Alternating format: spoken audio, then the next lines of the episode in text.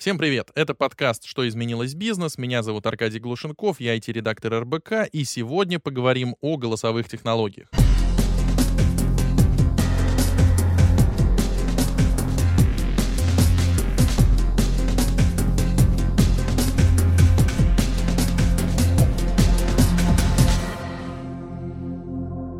Сегодня мы часто встречаемся с роботами на другом конце провода. Например, если хотим отменить услугу, то, скорее всего, в первый раз нам ответит чат-бот или голосовой помощник. Сами голосовые технологии развиваются очень быстро. Сейчас роботы улавливают наши интонации, могут понимать многие фразы, и, по мнениям экспертов, в будущем технологии станут только умнее, ну, как и всегда.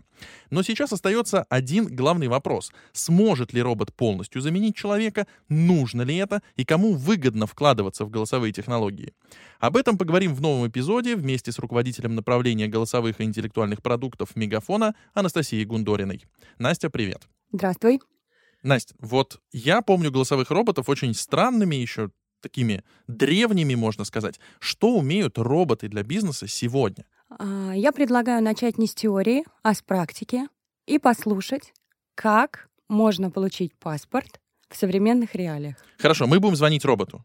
Да. Сначала позвоним старому или современному? Давай сначала позвоним современному. Давай, давай звонить.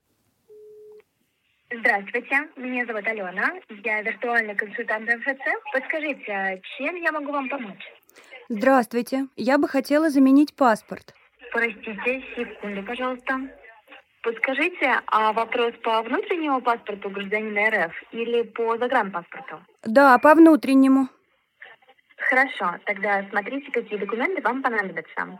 А, так, вам нужно иметь с собой сам паспорт, две фотографии 35 на 45, черно-белые или цветные. А если есть, то свидетельство о браке или разводе и свидетельство о рождении детей в возрасте до 14 лет. Военный билет при наличии. Как придете, в центре вам дадут квитанцию на госпошлину в размере полутора тысяч рублей. И сразу сможете оплатить М-м, большое спасибо, я все поняла. Еще что-то могу вам подсказать? Нет, спасибо, все понятно.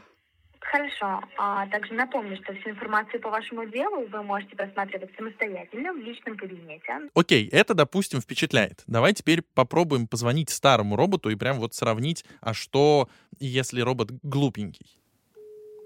Добрый день. Вы позвонили в колл-центр МФЦ. Записаться на прием в МФЦ, узнать статус дела и график работы офисов вы можете, не выходя из дома, в любое удобное для вас время на нашем сайте. Обращаем ваше внимание на то, что оформить прописку, сменить паспорт, подать на пособие вы можете, не посещая МФЦ на портале госуслуги.ру. Чтобы узнать режим работы офисов, нажмите 1, узнать статус дела, нажмите 2. Чтобы узнать, какие услуги можно получить в электронном виде, нажмите 3. Если вам нужна помощь оператора, нажмите 0 или оставайтесь на линии. В классическом случае после этого я бы нажала ноль и ждала бы соединения со специалистом. Так много времени я потеряла бы зря. Ну, то есть, э, я так понимаю, что еще, если специалист занят, я бы слушал э, вместе с тобой прекрасную мелодию, турун-турун, оставайтесь на линии, ваш звонок очень важен, э, вам ответить через 15 минут. Ну, еще ты мог быть 101-м в очереди. Замечательно. Скажи мне, пожалуйста, ну, чем полезны эти роботы, мне кажется, очевидно. А какие задачи, помимо вот замены паспорта, вообще можно автоматизировать? А, есть основные пять задач, которые можно автоматизировать при помощи голосового робота. Первое — это использование робота для обслуживания каких-либо входящих запросов. Раньше для этого использовался IVR. А, если говорить точнее, это технология прошлого века, она зародилась где-то в 50-х годах. IVR — это вот тот прекрасный тональный набор. Типа переключите ваш телефончик, нажмите цифру 1, если, нажмите цифру 2, если, это вот IVR. Да, IVR — это нажмите 1, если хотите в продаже, или 2, если хотите в обслуживании. А, на текущий момент технологии позволяют его полностью заменить, и а, тебе не нужно будет долго и нудно выслушивать все предложения ветки, чтобы найти то, что тебе подходит. А, достаточно лишь проговорить то, что тебе нужно. Ну, то есть я говорю, привет, соедини меня с отделом продаж. Он такой, хорошо. Да. Соединяю. Или ты можешь говорить даже проще. Я бы хотел купить что-то. Или а, я звоню, чтобы записаться на техобслуживание, и э, робот тебя переключит. А вторая задача, которую реш... можно решать а, при помощи роботов, это проведение NPS-опросов. А что это такое вообще? А, NPS-опросы — это метрика, которая позволяет тебе, как а, представителю бизнеса, определить, насколько твои клиенты готовы тебя рекомендовать, то есть насколько они довольны тем продуктом или услугой, которые они у тебя потребляют.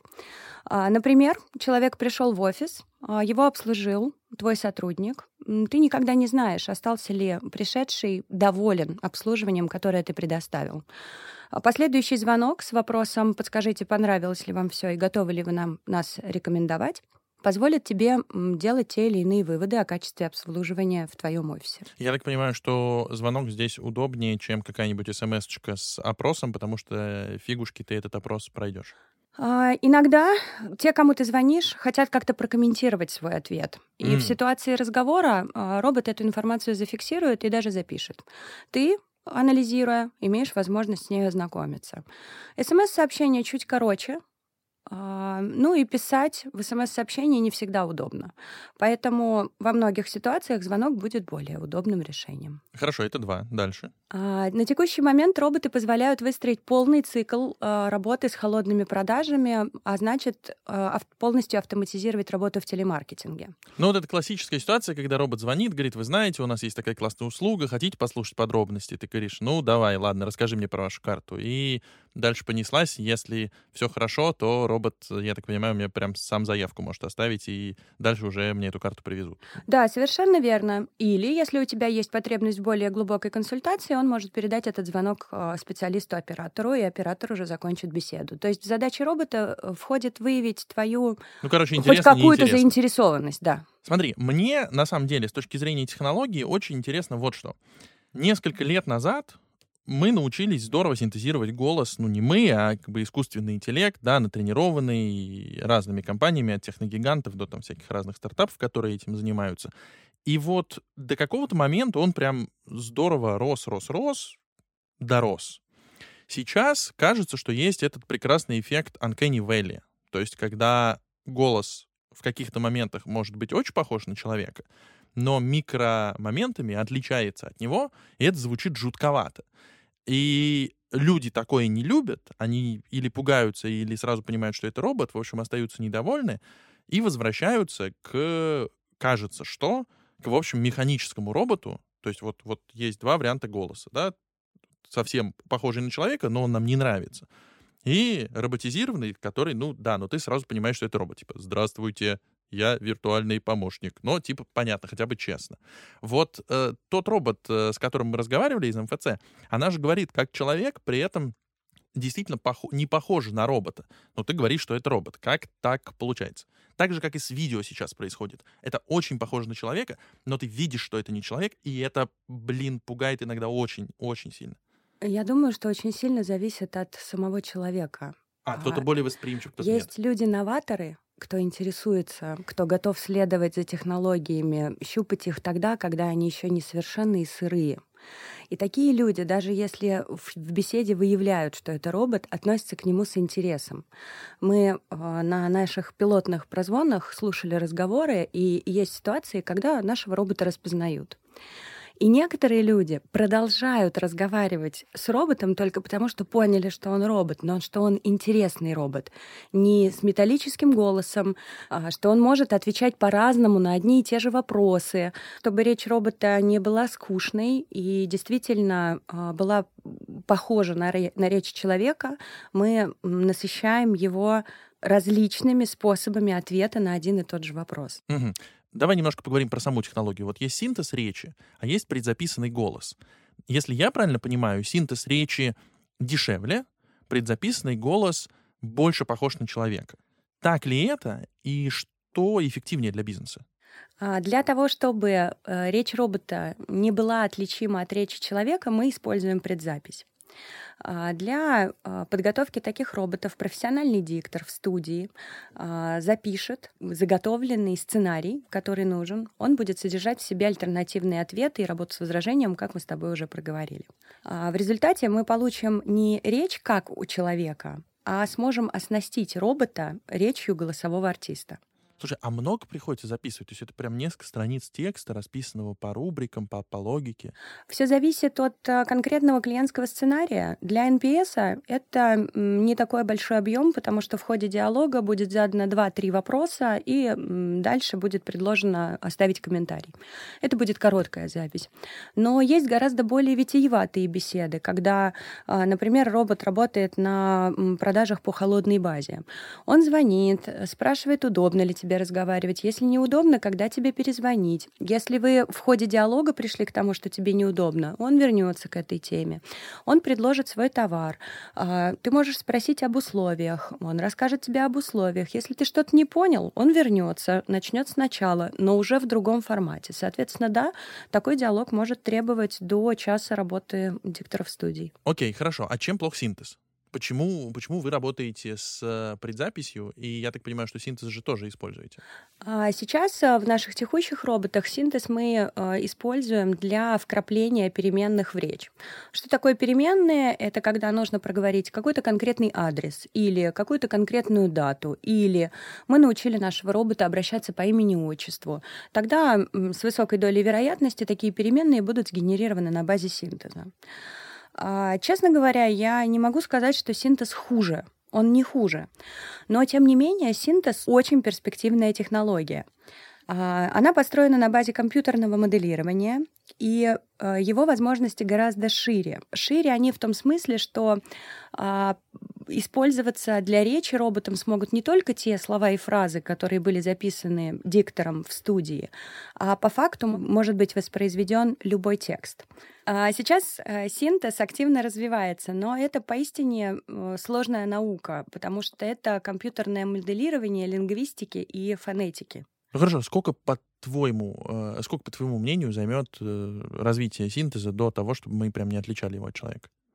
Индивидуальные проекты по созданию потрясающего голоса на базе синтеза есть уже сейчас. И ну, многие звезды, и такие примеры, они периодически появляются в сети или на крупных выставках, уже сейчас э, формируют свои цифровые копии.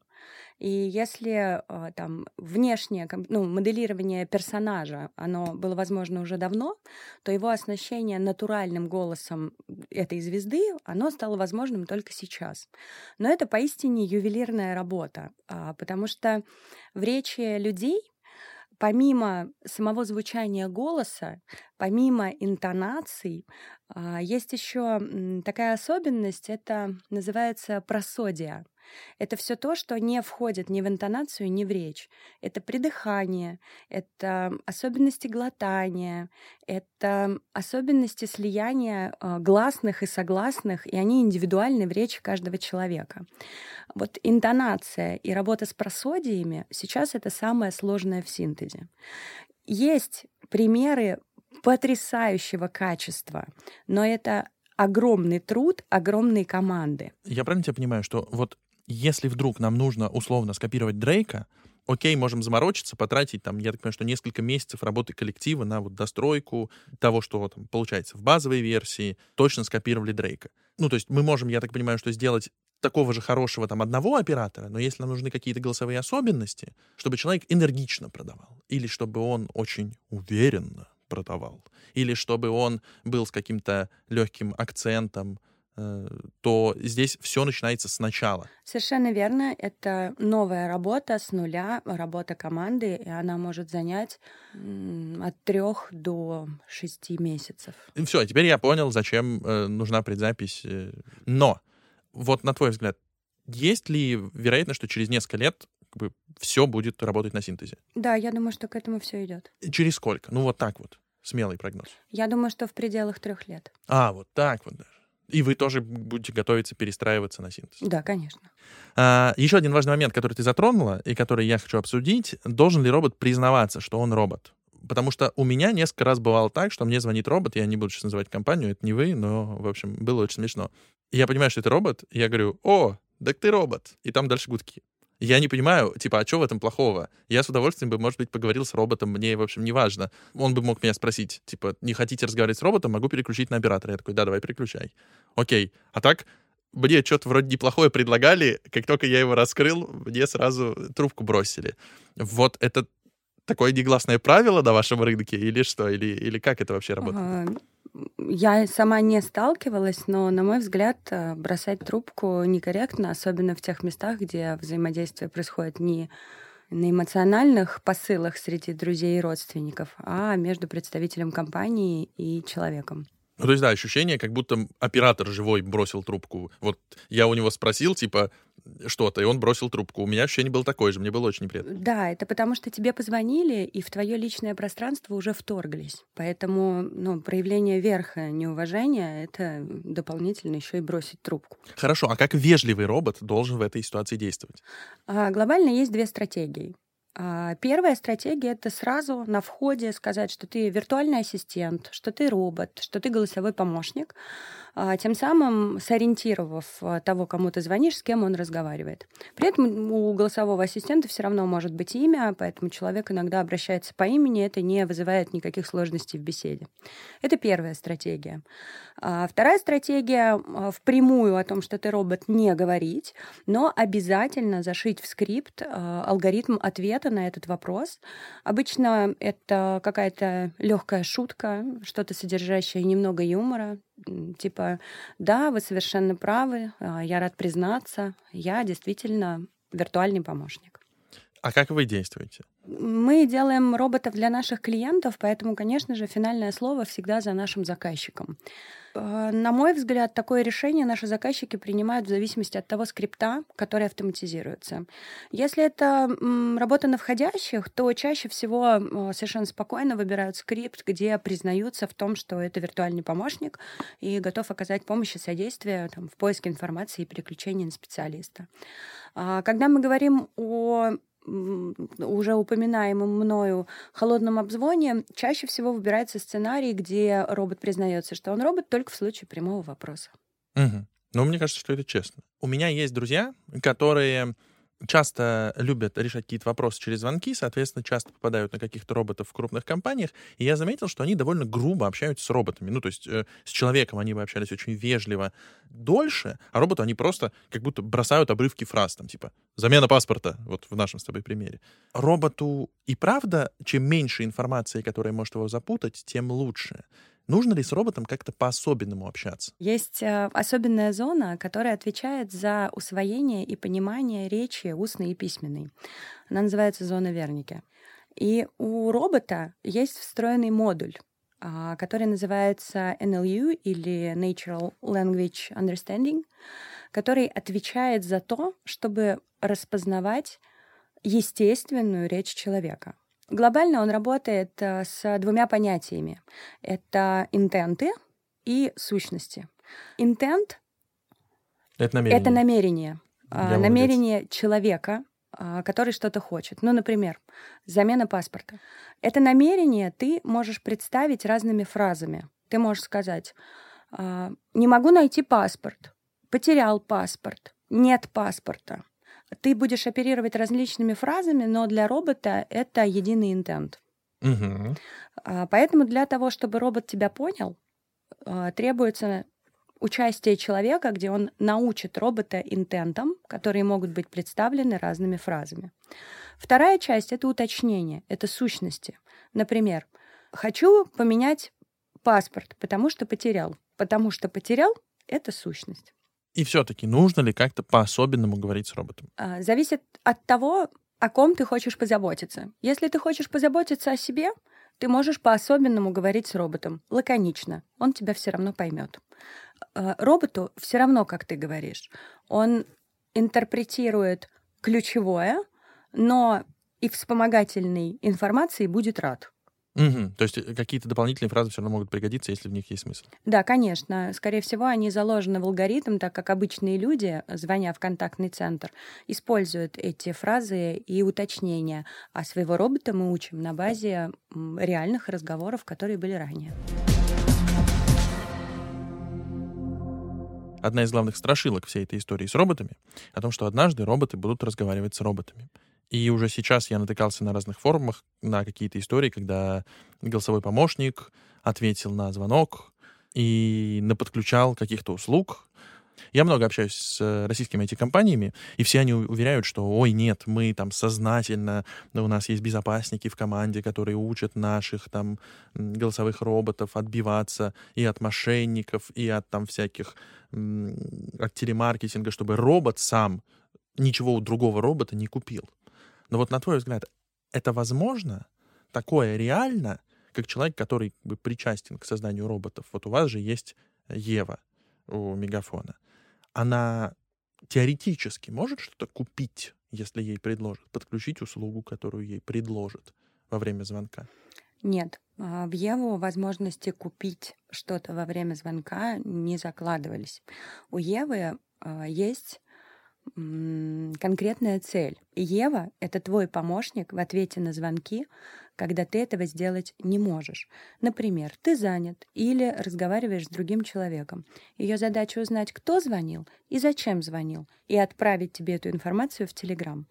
Никаких решений за тебя она принимать не имеет права и не будет.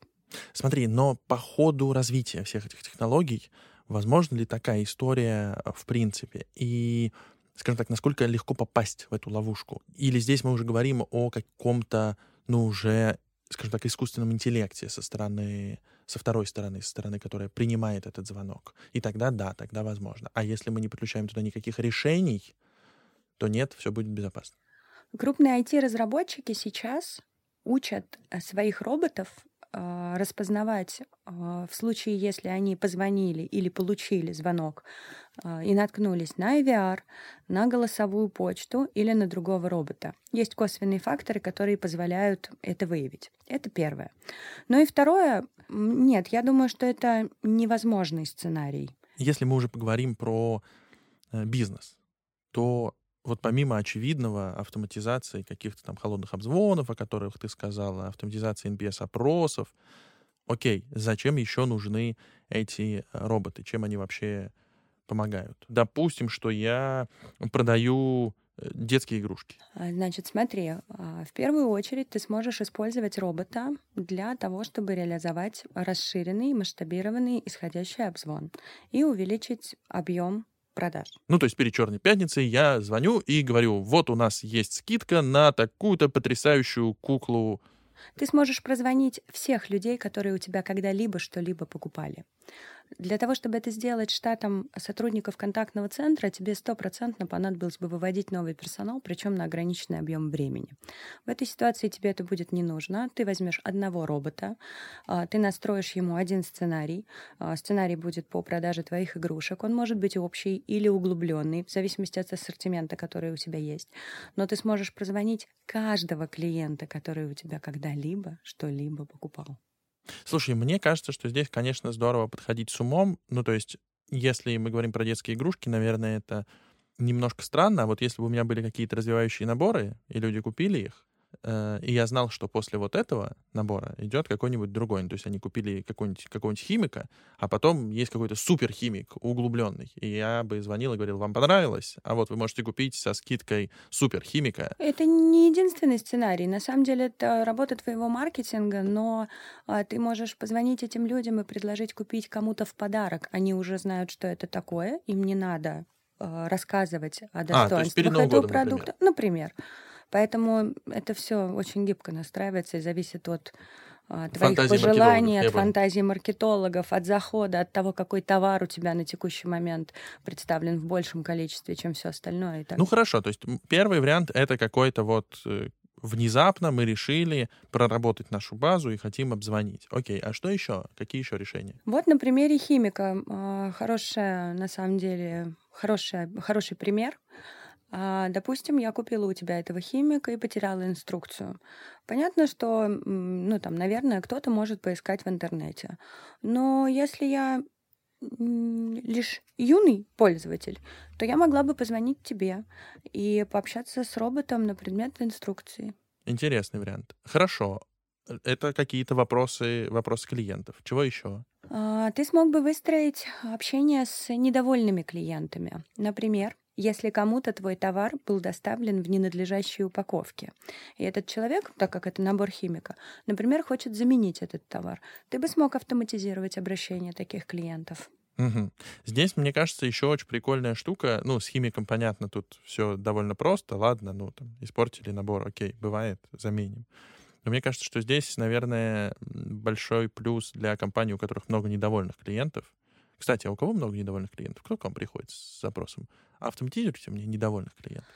Э, недовольство бывает очень разное. А, очень часто интересуются обслуживанием а, те, кто оказывает сервисную поддержку ремонта домашней бытовой техники. У них есть возможность автоматизировать прием обращений от людей с уточнением всей информации и созданием автоматической заявки в бактрекинговой системе. Разберем ситуацию. Я звоню в поддержку. Что должно при этом быть на роботе, а что должно быть на человеке?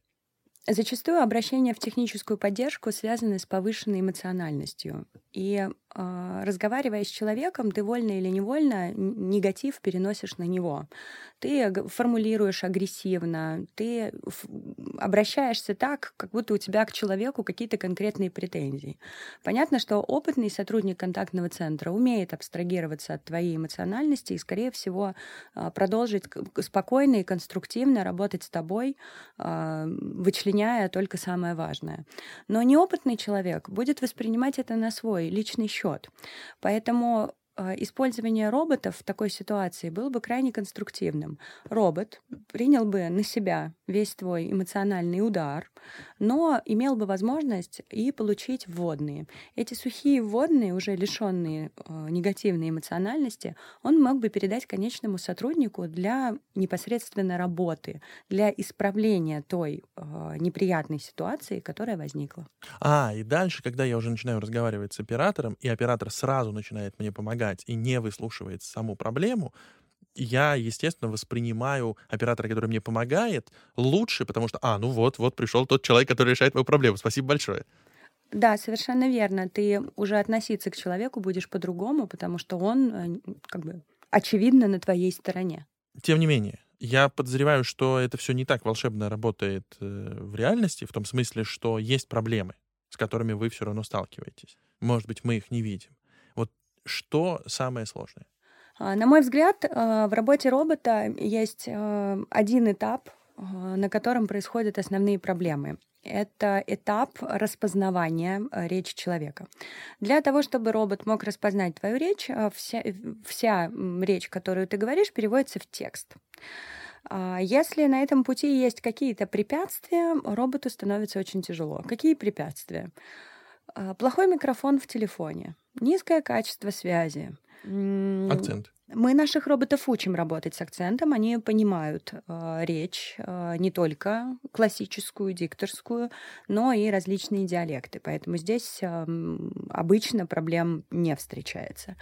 Но вот само качество связи, когда речь с перебоями или угу. нецеликовая, или куски какие-то пропадают, это создает существенную проблему. Вторым фактором влияния а, являются шумы на заднем фоне. Иногда шумы, которые есть а, за спиной у говорящего, слышны гораздо лучше, чем сама речь говорящего. Это может быть лай собаки, а, строительные удары, если рядом где-то проходит стройка.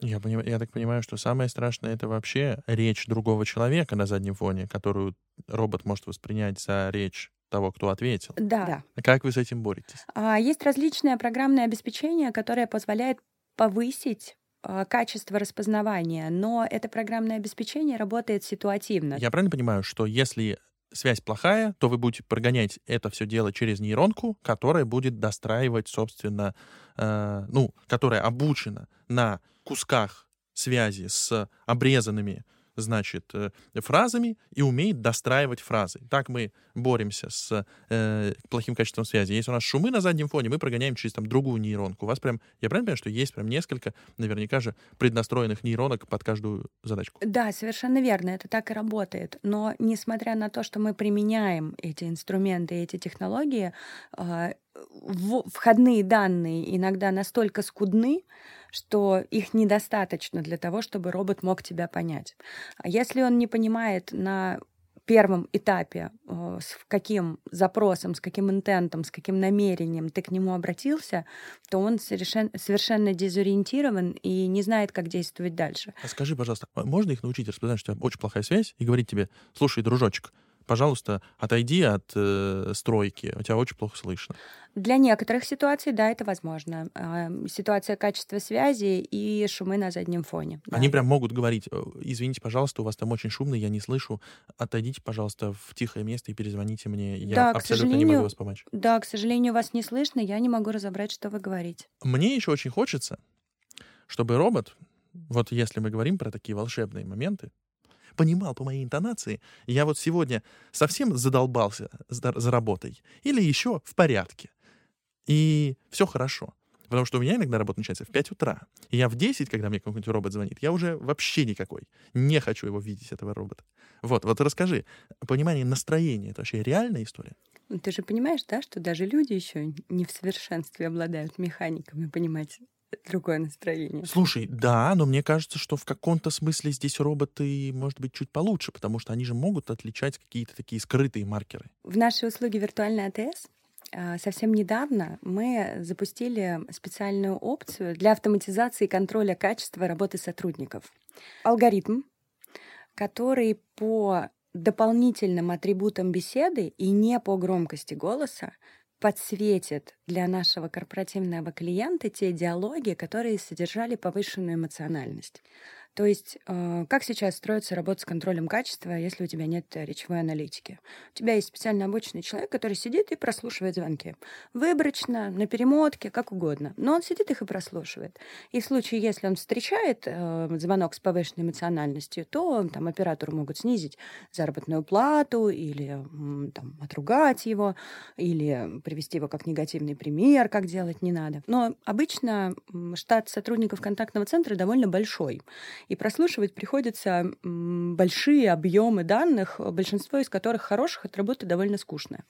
Поэтому ее хотелось бы автоматизировать, и мы внедрили такой инструмент в рамках виртуальной АТС, когда по а, косвенным факторам в диалоге, ну, не только косвенным, но и прямым, если там употребляются какие-то а, ярко речь, да, например. окрашенные не- негативные слова, то мы а, нашему корпоративному клиенту сообщим о том, что есть такой диалог, что А ему вот стоит... что может быть косвенным фактором? Что вы выделяете? Ну, расскажи хоть чуть-чуть.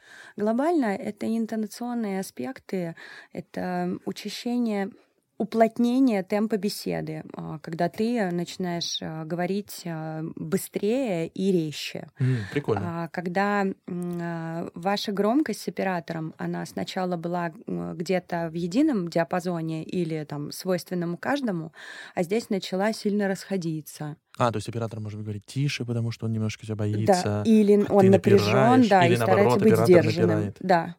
Соответственно, появляется вот этот вот звуковой рассинхрон.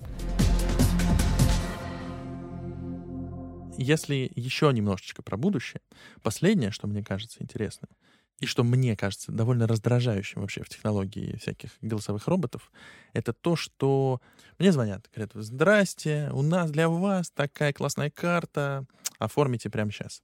Я говорю, слушайте, очень интересно, пришлите мне, пожалуйста, полные условия на почту.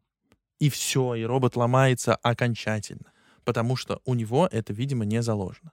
А я не буду подключать карту по звонку, потому что там может быть куча скрытых условий, о которых мне робот не скажет. А, Ну, конкретно с почтой могут быть простые и понятные причины, а, потому что банк может не знать твою актуальную почту, или, может быть, когда-то давно ты оставил ему такую почту, которую оставляешь всем, чьи письма не будешь читать никогда.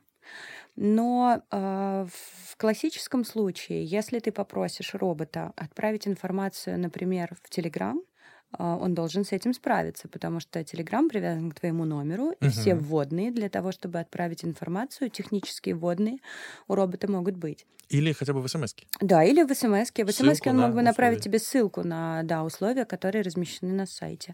А, Это возможно, честно говоря. Не знаю, почему банки, которые предлагают тебе свои услуги, этим не пользуются. Ваши так умеют. То есть я правильно, что ваши роботы вот могут э, взаимодействовать с пользователем там, где ему удобно. Дальше. А Есть два понятия — мультиканальность и омниканальность. О, расскажи, что это. Мультиканальность — это когда я как поставщик использую несколько каналов, в которых могу коммуницировать.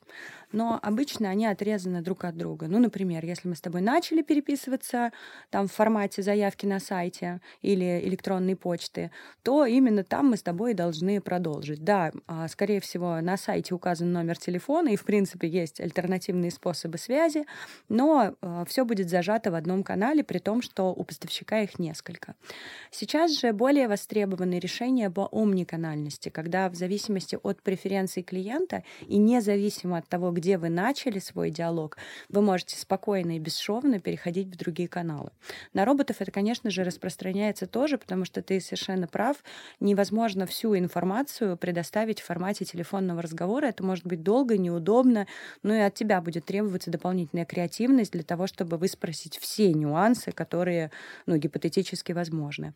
А, поэтому никакой проблемы не вижу для того, чтобы ты получил доп. информацию в другом канале, особенно если он точно так же цифровой, и для этого есть все вводные, например, твой номер телефона.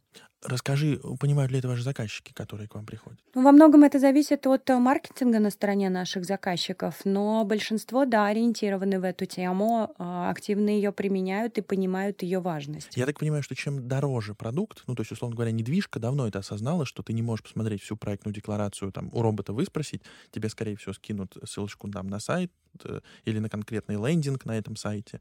А вот э, я так понимаю, что какие-то, ну, совсем массовые обзвоны. Ну, то есть я, мне часто почему-то звонят банки, да, и э, сотовые операторы всякие, или там провайдеры. И вот с ними вообще тяжело. То есть ты говоришь, пришлите мне условия там в смс -ке.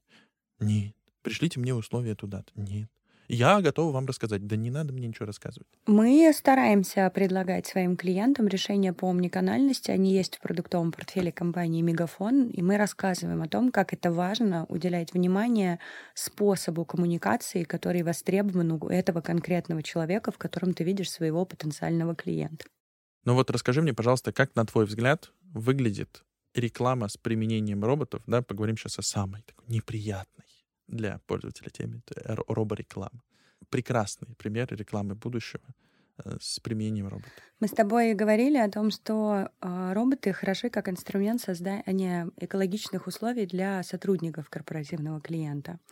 Но я верю, что роботы э, могут создавать экологичные условия и для тех, кому они предлагают свои услуги. Есть множество актуальных и экологичных, здоровых инструментов рекламы, которые позволяют среди какой-то аудитории вычленять целевую или релевантную. Мне бы очень хотелось, чтобы цифровые решения, которые есть на текущий момент, создавали экологичные условия не только для сотрудников компании, как мы с тобой проговорили раньше, но и для тех клиентов, а, на кого они направлены. А, таким образом, для меня а, на передний план выходит значимость интеграционных проектов совместно с другими направлениями. И мне бы очень хотелось, чтобы бизнес заботился о своих потенциальных клиентах и не э, полил из пушки по воробьям, а выбирал релевантную аудиторию и связывался именно с ним. И мы с тобой получали не просто какие-то предложения, а предложения, которые нам действительно нужны, которыми мы хотим воспользоваться и воспользуемся. Слушай, я искренне надеюсь, что так и будет. И что через несколько лет в замечательном подкасте «Что изменилось бизнес» мы поговорим об этом как уже о свершившемся, а не просто о каких-то э, ваших планах, потому что это было бы потрясающе. Это был подкаст «Что изменилось бизнес». Следите за новыми эпизодами, подписывайтесь на нас на любой удобной платформе. Apple подкасты, CastBox, Яндекс.Музыка, Google, Spotify, ВК. А еще следите в Инстаграме «Что изменилось». Там мы подробно обсуждаем то, что не успели проговорить в выпуске и делимся интересными материалами по теме. Пока.